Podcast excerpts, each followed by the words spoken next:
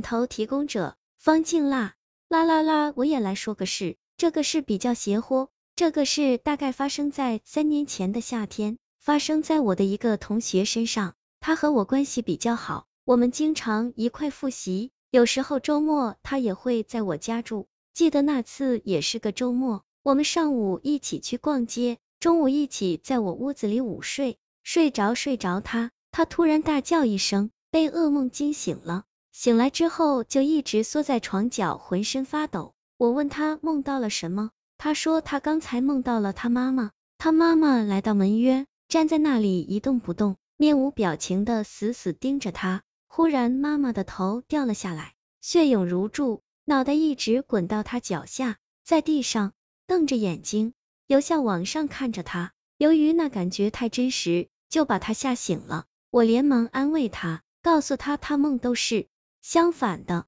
谁知当天下午，他就接到了家里的电话，电话里说他妈妈被车撞死了。我当时就惊呆了，让我更震惊的还在后面。后来我才知道，他妈妈被车撞倒后，又被碾压断了脖子，头梗出去两丈多远，被碾死的时间正是他做梦的时间。这个事情，你说奇怪不奇怪？天花板上的老头儿提供者。大头大头头上没有事情发生在我十来岁的时候，有一年夏天，我在屋子地面铺的凉席上午睡，睡着睡着，不知道为什么突然睁开眼了，我就看见了特别恐怖的一幕，只见从天花板上冒出一个满脸皱纹的老头，他倒吊着，露出腰部以上的位置，在咧着嘴对我笑，那笑容十分诡异瘆人，我的目光一和他的对上，我就浑身麻痹。动不了了，我感觉自己喘不上来气，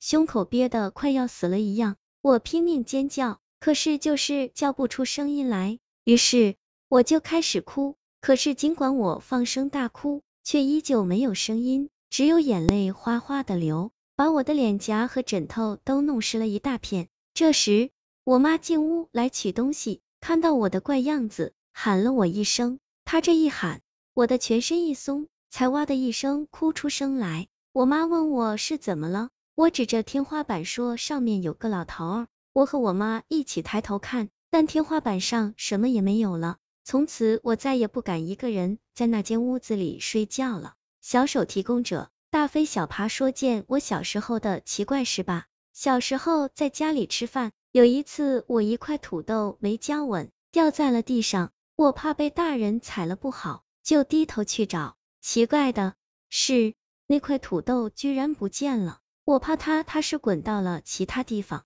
就把桌子椅子都挪开去找，结果还是没有找到。我家的地是瓷砖地，很干净，上面没有堆放杂物，所以有没有一目了然。也没有养猫养狗，所以也不可能是他们吃掉了。过来几天，家里又一次做土豆，我吃着吃着想起了上次的怪事。就故意弄掉一块，然后马上迅速去看，结果看到了可怕的一幕。我看着那块土豆滚到了桌子下面，它还没有停住，就从桌子下面的泥土里伸出一只黑黝黝的小手，猛地抓住了那块土豆，然后小手缩回土里不见了。我看得目瞪口呆，后来告诉爸爸妈妈，他们瞪豁大眼睛说：“你也看见了？”我点点头。原来他们早就经历过这件奇怪的事情了。